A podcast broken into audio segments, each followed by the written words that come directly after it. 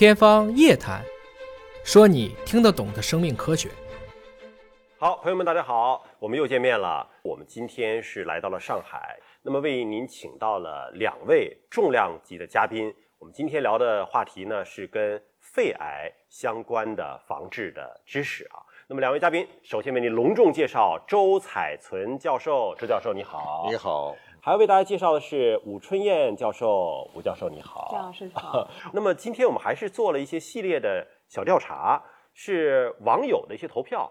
我们看看下一个小调查是肺癌患者做基因检测是过度诊疗吗？哇，这是指患者哦，不是健康人群。那么患者百分之五十四点四七的认为是过度诊疗啊，百分之四十五点五三的人认为不是。那么这一点就请周教授您给说一说了。我想呃肺癌呢，嗯，现在治疗的进步就是取决于什么基因的检测，嗯，我们找到了什么驱动基因，嗯，也就是肿瘤发生发展的什么关键基因，嗯，我这样把这个基因找到了，啊，我给病人用靶向治疗，那病人的疗效就非常好，嗯，啊，可以我们可以看到长生存，啊，治疗呢安全，在口服药物就行了，但在家里面很方便，嗯。所以呢，这个现在所有指南告诉我们，一定要做基因检测。所以不但做基因检测的关键是什么？要拿标本的。嗯。做一个晚期肺癌到医院来住院了，哎，我就经常埋怨。嗯。哎，你又给我做气管镜，嗯，又要做穿刺，又要做什么什么检查？为什么？嗯。主要是拿标本呐，做基因检测，送给病理科。嗯嗯。这同样也是前面那样一句话。你不能说你长得漂亮，你就有基因有突变了。嗯，那不一定呢。这个也是要送到病理科来做来做基因检测。哦，所以呢，这点很关键。所以基因检测已经成为我们晚期肺癌的第一个什么体检。嗯，啊，诊断之前一定要搞清楚，你是哪种癌，有哪种基因改变，能不能用靶向？能用靶向，先用靶向。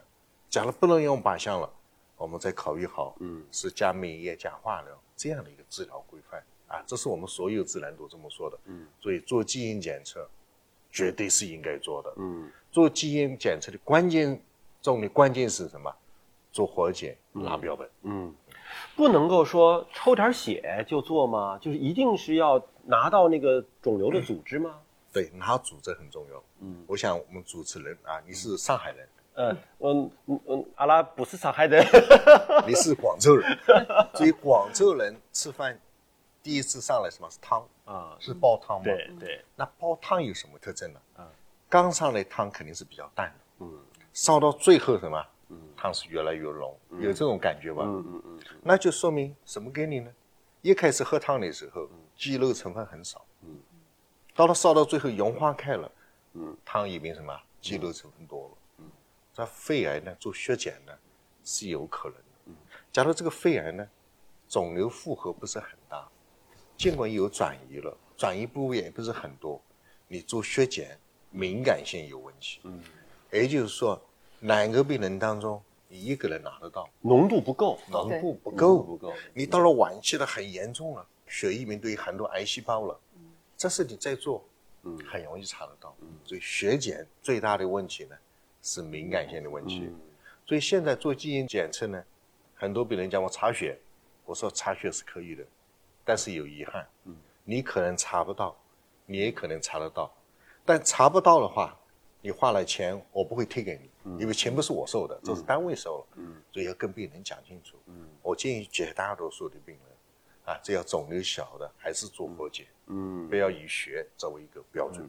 那是要问吴主任哈。就是比如说送过来做活检的，呃，包括就是来做基因检测的这部分的病理的标本，因为我们知道有一些人是能够找到突变，有一些人就是找不到突变的，对吧？那您这边有这个比例吗？比如说送过来的病理组织哪些是有突变的，哪些可能就是找不到的？嗯，好，这个问题挺呃很好，因为很多的病人就说为什么就说别人有突变，对，同是腺癌，嗯，那么我就没有突变，但实际上呢，就是呃现在的就基因检测呢。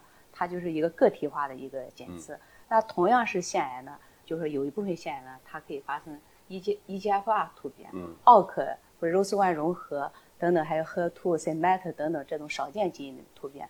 那么实际上呢，对于我们亚洲人群或者中国人群呢，我们在腺癌里面呢，它一氧化突变率呢大概将近是百分之五十多。哦那这样半一个比例说明什么问题？那实际上至少有百分之四十多的这样一部分人呢，呃，他是没有发生这个呃基因突变的。明白。那所以这也是反过来说明这个基因检测的一个必要性。嗯那么你只有基因突变了，那我们用靶向药物治疗呢，那它才会有它的一个效果。嗯，一半以上的，对吧？超过百分之五十了，都能够找到这个 E EGFR 的这个基因突变。那就要问这个周教授了，如果是找不到基因突变的，因为刚才说了嘛，靶向药物的话得根据 位点来用药对对，找不到突变的患者可以盲吃吗？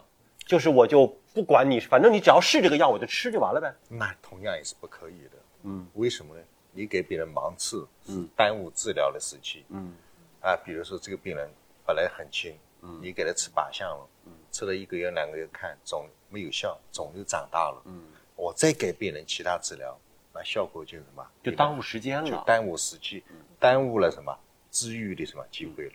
所以我们强烈不推荐这么做。嗯嗯。所以作为临床医生来讲呢，我们一直相信啊病理科的啊检测结果，强调了一定要做基因检测，但是我们也是看人的，看病人情况来决定。我们知道呢，有基因有突变的或者基因改变的，都是因理人群，一个是腺癌，第二个呢不抽烟的。哦，不抽烟的。比较多。哦，哎，在我们国家其实抽烟的也可能会有。嗯。假如一个人是肺鳞癌，嗯，又是很烟呛很多，小细胞肺癌也是抽烟很多年，这种不要查，查基本上也查不到。哦，哎，假如是一个病人啊，从来不抽烟的年轻的女孩子，嗯。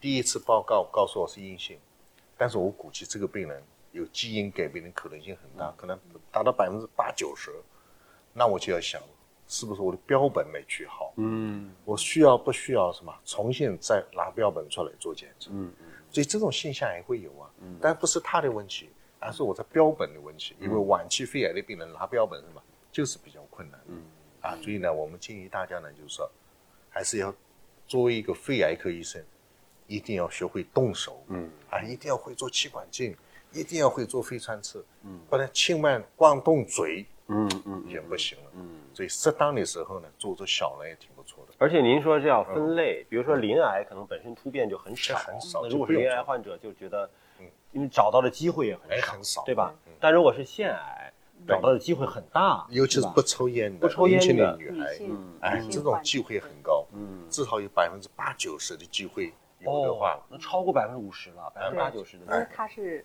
那个百分之五十，它是对所有，所有人群的们局限在这种就是特殊人群里面，明白超过百分之明白，就特定的对，呃腺癌又是女性，相对对年轻的，对对，找到突变的几率更大。对那像这部分人就肯定是强烈建议他要去做基因做检测基因检测，对对所以这个就是您还是听医生的建议啊，这个也非常的重要。呃，体检筛查肺癌哪种方法靠谱？哎，咱们先看那个投票率最高的，呵呵去年投票最高的是 X 光，而今年就变了。今年的投票最高的就是胸部的 CT 了，说明我们这个科普工作还是有进展啊。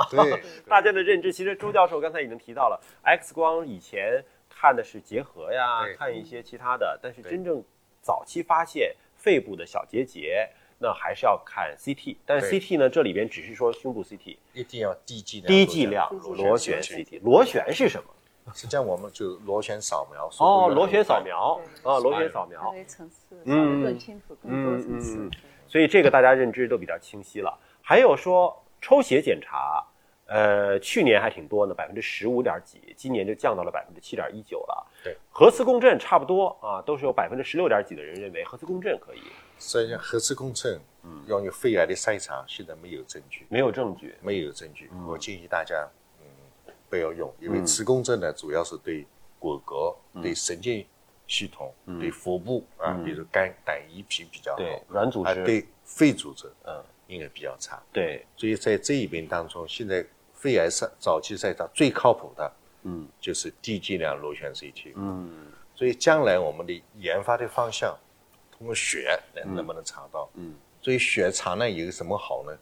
哎，对人体的伤害更小。，对可以反复做了，对。这是它的好处。但您刚才说了浓度问题啊，对吧？呀，所以我们假如技术有突破的话，啊可能会有能能有机会提高它的一个敏感性，未来了肿瘤细胞的对一个富集性，嗯是以后的一个研究方向。哦，您还说了一个富集性，对吧？敏感性的一方面，再一个是我肿瘤细胞能不能把它既哎把这汤包浓，哎 抽出来之后把汤包浓，对对吧？对对对，哦，目前有突破吗？这个领域目有很多在做。在做，在正在做研究阶段，研究对阶段对对在做嗯啊，所以未来是呃肺癌是有可能的，因为它毕竟是在肺组织上啊。对但磁共振呢，确实查肺呢效果并不是特别好，你还是要通过低剂量螺旋 CT。大家记得这个词，低剂量螺旋 CT，至少每年体检做一次。如果你从来没拍过，赶紧去拍啊！好，非常感谢吴教授，非常感谢周教授，谢谢你。好，感谢大家的关注，我们下次活动再会吧，拜拜。